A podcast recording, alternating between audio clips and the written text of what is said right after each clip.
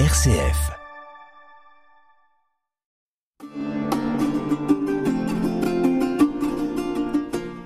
Chers auditeurs de RCF Poitou, bonjour. Vous êtes à l'écoute de l'émission Formation théologique. Une émission proposée par le Centre théologique et le pôle formation du diocèse de Poitiers, animée par Marie-Catherine Simon. Chers auditeurs, euh, bonjour, bonjour André. Bonjour Marie-Catherine, bonjour à chacune et à chacun de celles et ceux qui nous écoutent. Voilà, donc on se retrouve pour notre rendez-vous autour de, de Dièse, votre, euh, votre fascicule euh, qui parle un demi-ton au-dessus du, bruit du fond médiatique. Et euh, aujourd'hui, dans notre émission, il va être question de morale, d'éthique et de, de, vie de tous les jours. Euh, avant d'aller plus avant, est-ce que nous pourrions euh, avoir une définition de ce qu'est la morale et euh, une définition de ce qu'est l'éthique? Et est-ce que leur, leur racine étymologique influe sur leur compréhension mutuelle? Oui, alors tout d'abord, si on prend l'air du temps, pourrait-on dire, c'est la morale n'a pas toujours bonne presse, hein, elle est parfois vue comme contraignante, comme un, un, peu passéiste ou traditionnaliste, etc. Et euh, pourtant, dans le même temps, dès que l'on aborde une question un peu difficile, on va se référer à des valeurs, on parlera plus spontanément d'éthique, etc. Voilà, donc c'est euh, pour dire que euh, dans l'opinion, il y a souvent un regard ambivalent qui est porté sur morale et éthique. Alors, au risque de vous décevoir, Marie-Catherine, je vais dire qu'il euh, n'y a pas d'accord entre les auteurs sur la, les distinctions entre morale et éthique et, et pour une définition euh, sur lesquelles tous s'accorderaient. Alors, euh, en ce qui me concerne, je retiens la définition de Paul Ricoeur pour deux raisons parce que je n'en ai pas trouvé de meilleur pour le moment. Donc c'est déjà une bonne raison en ce qui me concerne. Oui, et euh, plus largement et plus sérieusement parce qu'un bon nombre d'auteurs euh, se réfèrent à la définition, notamment la définition de l'éthique, puisque Paul Ricoeur, lui, commence par l'éthique. Le plus fondamental pour lui, c'est l'éthique, c'est-à-dire la question du sens et de la quête d'une vie bonne, prenant le grand enracinement euh, venant du, monde grec, hein, l'éthique et ça, euh, il l'a rassemblé dans une phrase. C'est donc la quête de la vie bonne, avec et pour les autres, et dans des institutions justes, avec euh, donc le fait que est bien prise en compte euh, la qualité de vie pour soi-même. Il est tout à fait légitime, normal d'être en quête d'une qualité de vie pour soi, à condition euh, qu'on ne se replie pas sur soi, que l'on on le conjugue toujours dans le avec et pour les autres. Et là, nous retrouvons une anthropologie qui est une conception donc de l'humain euh, qui est toujours relationnelle. Nous ne sommes pas des individus euh, côte à côte, nous sommes des êtres en relation. Et euh, le troisième élément de, de sa phrase, c'est donc dans des institutions justes, c'est-à-dire là, l'accent est mis sur l'éthique, l'éthique sociale, auquel on s'intéresse de manière assez habituelle entre nous, et le fait donc que notre responsabilité, la responsabilité de chacun, la responsabilité éthique, comme quête de la vie bonne, porte sur sa propre vie, oui, mais sur ses relations avec euh, les autres, euh, son environnement, mais aussi euh, la manière dont les institutions dont nous sommes partie prenante vont servir la justice. Alors, quant à la morale, quant à la morale, toujours selon Paul Ricoeur, c'est l'héritage de règles, de savoir-faire, mais aussi de savoir-être qui nous habite, avec des tu dois et tu ne dois pas et euh, il, ne retient pas lui le terme interdit. Moi, j'ose retenir le terme interdit. Euh, nous pouvons vivre ensemble parce que, oui, il y a de l'interdit qui fonctionne par la morale. Et donc, ce qui est intéressant, c'est de conjuguer toujours cette quête de sens, oui, mais qui n'est pas simplement, euh, voilà, je, recherche, je recherche, euh, qui va euh, concrètement s'inscrire aussi dans des modes de vie et des modes de vie que nous partageons avec d'autres. Et pour une société, il est bon aussi de s'entretenir, mais à, à quoi tenons-nous ensemble? Quelles limites allons-nous nous donner? Et voilà, là aussi c'est parfois un gros mot dans notre modernité d'évoquer les limites, eh bien il nous faut, et euh, la question environnementale nous le rappelle de manière forte, j'allais dire brutale, quand on n'a pas de limites, eh bien on risque d'aller vers la mort. Alors, c'est fondamentalement humain euh, ce que vous venez de, nous dire entre morale et, éthique et les, lois tu dois et tu ne dois pas faire pour que la vie de, toi et des autres soit bonne. Euh, finalement, est-ce qu'on peut dire que l'homme est euh, par naissance quelqu'un de raisonnable qui est capable de connaître ce qui sera bien ou ce qui sera mal et qui peut d'emblée euh, avoir une certaine éthique et une certaine morale s'il exerce comme il faut son libre arbitre.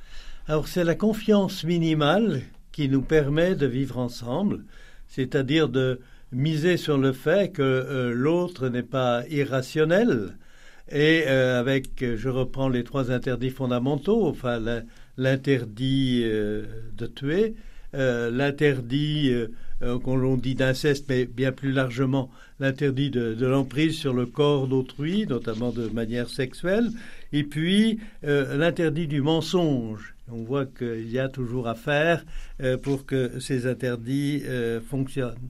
Alors ce qui est remarquable aussi, c'est que dans les évangiles, par exemple, nous retrouvons la fameuse règle d'or, fameuse règle d'or que l'on retrouve dans euh, de, manière assez semblable dans euh, toutes les civilisations, même si les applications ne sont pas les mêmes, je la redis.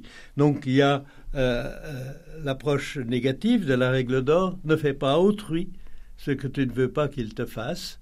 Et j'allais dire, on, l'apprend à un tout petit enfant. On lui dit, si on te faisait ce que tu viens de faire, je ne serais pas content. Hein. Tu as tiré les cheveux de ta petite sœur, si on te tirait les cheveux, tu ne serais pas content. Voilà.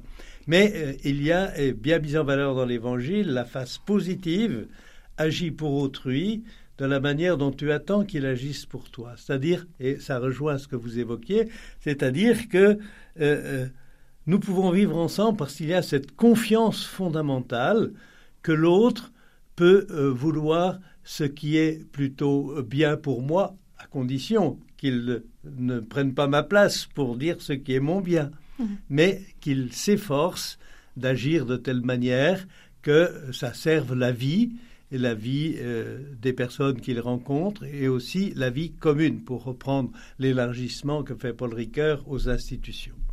Alors, vous parliez de, confiance en l'autre euh, pour avoir une conduite éthique et morale euh, dans, dans, la recherche du bien.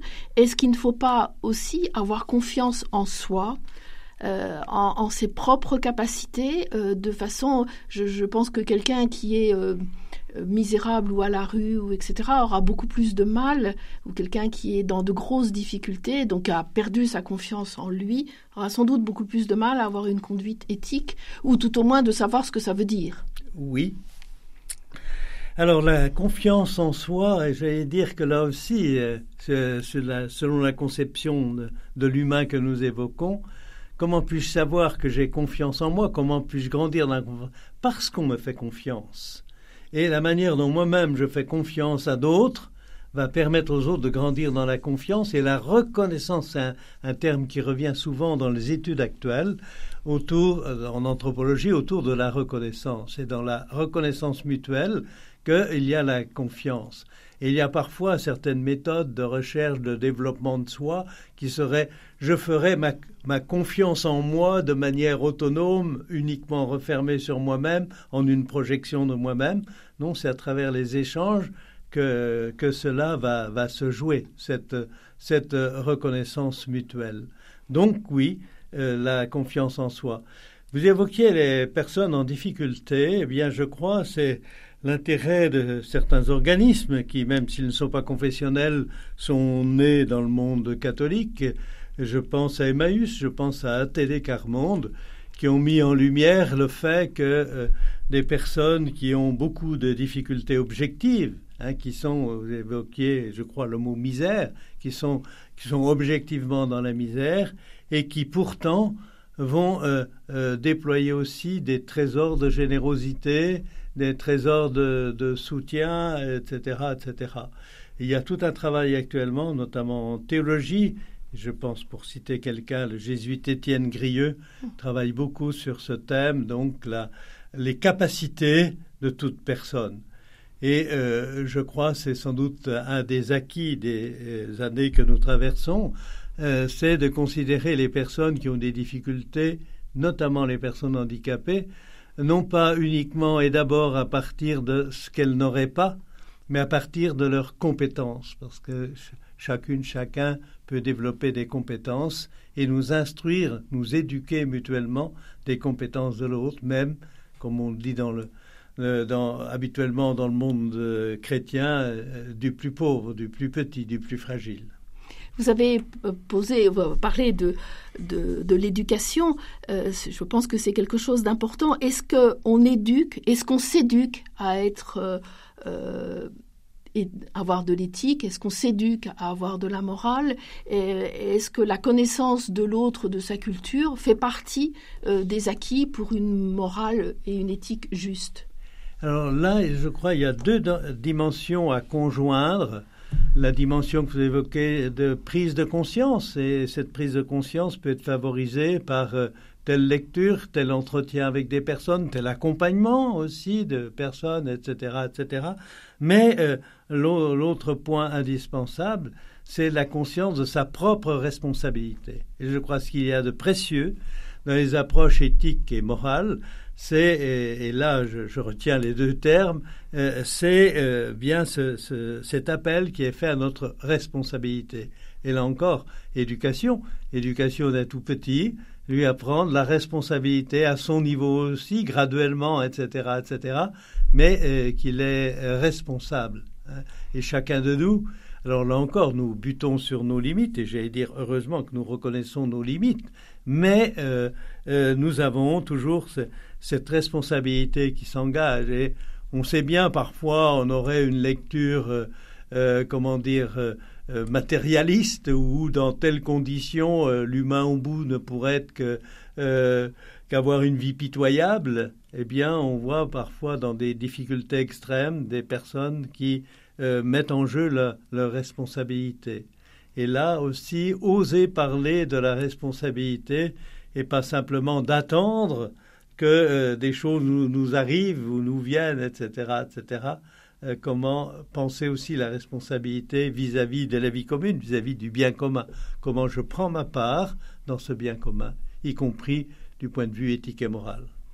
Alors, euh, est-ce qu'on peut dire quand même qu'aujourd'hui, au vu de, de, la vie quand même un petit peu, bousculée, la, guerre en Ukraine, la, suite du Covid, tout un tas de, sujets graves qui, qui nous agitent, est-ce qu'on peut dire que finalement euh, l'approche de l'éthique est paradoxale? On a un côté euh, de plus en plus recours à l'éthique et en même temps, euh, les débats autour de l'éthique sont âpres et difficiles, chacun voulant euh, tirer un petit peu la couverture à soi. Euh, que pensez-vous de, cette situation? Eh bien, je vais dire, c'est normal qu'il y ait des, accords. Et là aussi, c'est parfois un, rêve qui pourrait aller au cauchemar.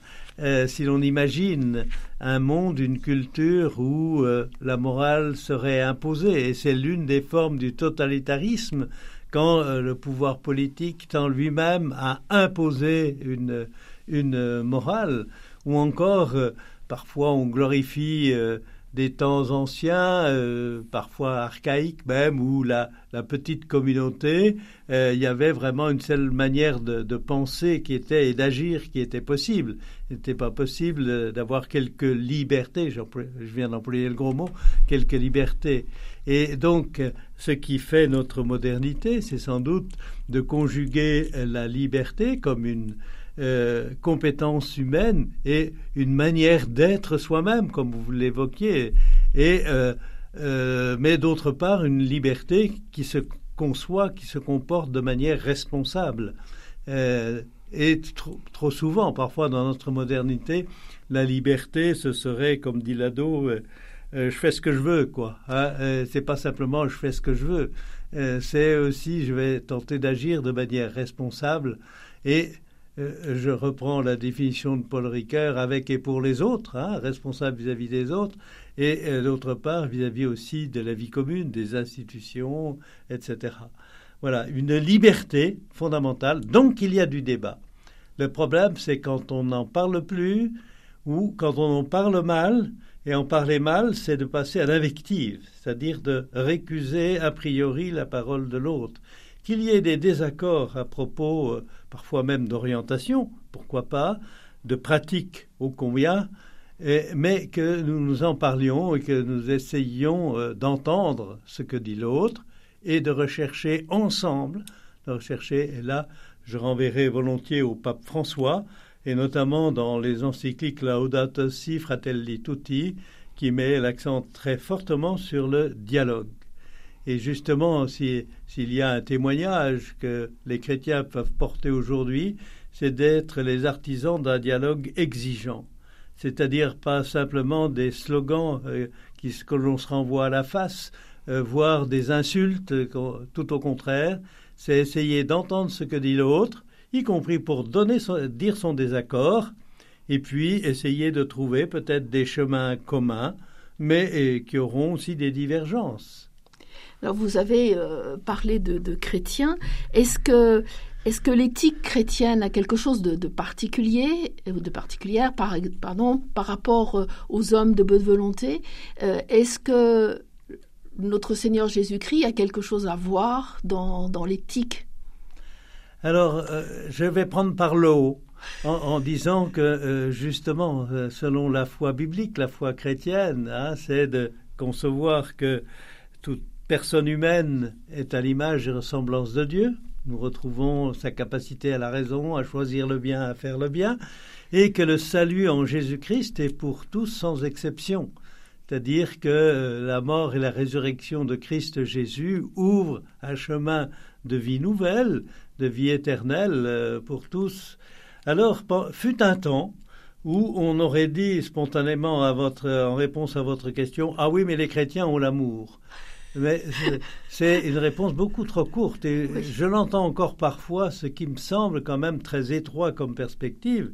Cela voudrait dire qu'on dénierait a priori à d'autres la, la capacité d'expérimenter un amour vrai, un amour fort, etc., etc. Et d'un point de vue de la foi chrétienne, je dirais, ce serait quelque peu disqualifier le salut en Jésus-Christ. Dire que certains seraient a priori incapables d'aimer parce qu'ils ne, feraient pas partie de notre communauté à nous, ceci, aurait des conséquences très graves. Hein. Donc, il vaut mieux témoigner de l'amour euh, et vivre de l'amour de telle manière que cela se partage, hein, euh, plutôt que rechercher en quoi je vais être meilleur que les autres. Parce qu'à cette course-là, il n'y a que des perdants. Oui, c'est sûr. Et, donc, euh, l'écriture et la, marcher à la suite du Christ est quand même un, on va dire, un, comme un étendard pour nous, nous guider quand même sur, cette, sur ce chemin d'éthique et de morale. Tout à fait. Tout à fait, et c'est justement euh, pour euh, continuer sur la ligne qu'on commençait à évoquer, euh, c'est justement l'amour dans sa forme du don. Et là aussi, il y a des travaux très intéressants qui n'émanent pas simplement d'exégètes et de théologiens sur l'amour et le don, c'est-à-dire la gratuité. et c'est sur ce point que nous pouvons tous nous aider à grandir. Hein, euh, un amour qui se fait don, et voilà, pleinement manifesté. Les chrétiens confessent l'homme Jésus comme Jésus-Christ, Fils de Dieu, qui a manifesté que le divin n'est pas ce qui vient écraser ce qui, ce qui lui serait soumis, mais au contraire qui vient sous le signe du don et y compris d'une certaine dépendance. Ayons deux images fondatrices de la foi chrétienne, Bethléem, la nativité, la naissance de Jésus et la croix, et la croix de Jésus, où il a subi l'insulte et la mise à mort, et lui a pardonné. Alors justement, euh, on va garder ces, deux mots, si vous voulez bien, euh, euh, amour gratuit et, le don. vous signalez quand même en, en négatif qu'il y a encore beaucoup trop de, victimes de, de, violences. Et on a dit au début de cette émission, tu ne tueras pas, tu ne mettras pas la main sur, sur la vie de, l'autre. Euh, euh, ça, c'est quand même pas très moral, si je puis m'exprimer ainsi. Comment, euh, euh, comment vivre avec cela? Comment, comment progresser pour que cela arrive de moins en moins? Tout d'abord en nommant. Euh, au lieu de le recouvrir, ce, qui a joué beaucoup, y compris dans, les familles, puisqu'on sait notamment pour les crimes et délits sexuels, le plus grand nombre, c'est dans le cadre familial que cela euh, se fait.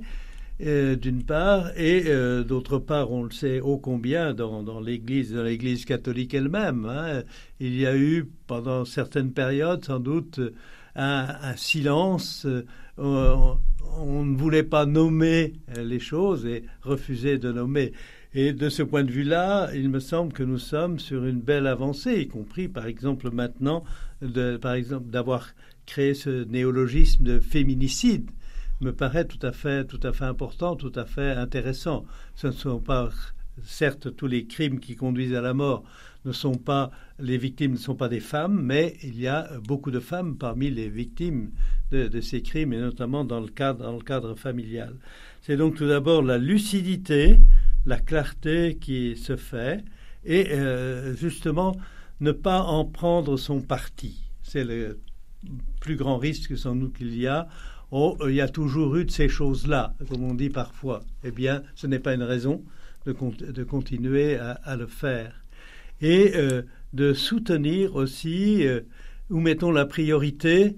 Est-ce que c'est euh, du côté des victimes ou est-ce que c'est au contraire pour défendre des institutions ou pour ne pas altérer la réputation de telle ou telle personnalité, ce qui a beaucoup joué également alors aujourd'hui, nous sommes peut-être un peu dans la tendance inverse, mais s'il y a un risque à prendre, je préfère encore que ce soit ce risque-là hein, euh, plutôt que euh, le risque précédent qui était d'étouffer, d'étouffer les drames. Alors dans les trois minutes à peine qui nous restent, j'aimerais qu'on termine sur, un, sur une note d'espoir euh, et garder le mot de don. Dans votre dièse, vous, vous faites allusion euh, aux dons que les Français ont tendance à, reprendre euh, et euh, donc à cette gratuité du, partage. Euh, Est-ce que c'est important de continuer à, à donner? Oui, c'est un double signe, c'est-à-dire c'est le premier signe, c'est vis-à-vis de nous-mêmes que nous ne sommes pas d'abord des captateurs c'est euh, tout pour moi et tant pis pour les autres. Le don, c'est cette capacité à dire euh, je pense à l'autre. Et les enfants sont très rapidement oui. sensibles à cette euh, di dimension-là. Et euh, d'autre part, ben, il y a aussi ce qui est donné qui va permettre aussi de soutenir et aussi parfois la, la, la, le politique s'intéresse à ce que nous soyons des donateurs, notamment en facilitant avec des, euh, des euh, ristournes euh, pour les, pour les impôts, etc. Et, je le vois plutôt d'un côté positif, dans la mesure où euh, euh, des associations, des ONG vont prendre en charge avec tout, tout, ce que porte la dynamique sociétale, et tout ne vient pas de l'État, mais l'État peut venir en soutien, soit sous forme de subvention, soit encore en, en facilitant les dons. Alors, à condition qu'on ne rétablisse pas une certaine hiérarchie, puisque euh, celui qui ne paie pas d'impôts, s'il fait un don, mais on y reviendra, il y a débat là-dessus, euh, euh, je promets d'y revenir pour cla clarifier, sur ce point. Avec un point de vigilance cependant, puisque des études précises ont montré que parfois aujourd'hui, par exemple, des, personnalités ou des entreprises peuvent être un donateur j'allais dire, euh, très, très important dans le cadre d'une association et par ce biais-là, essayer de piloter, euh, mmh. piloter la, la, direction à prendre pour cette association. Donc il faut toujours être vigilant. Vous savez, la, la, la, perversion peut se loger à tous les étages, y compris parfois quand on parle de dons. oui, tout à fait. Donc euh, nous avons parlé de, de morale et d'éthique aujourd'hui. Il est bon de parler de morale et d'éthique, n'est-ce pas? Il est bon d'en parler et il est encore meilleur de le pratiquer. Merci beaucoup André et, et à se revoir. À nous revoir Marie-Catherine.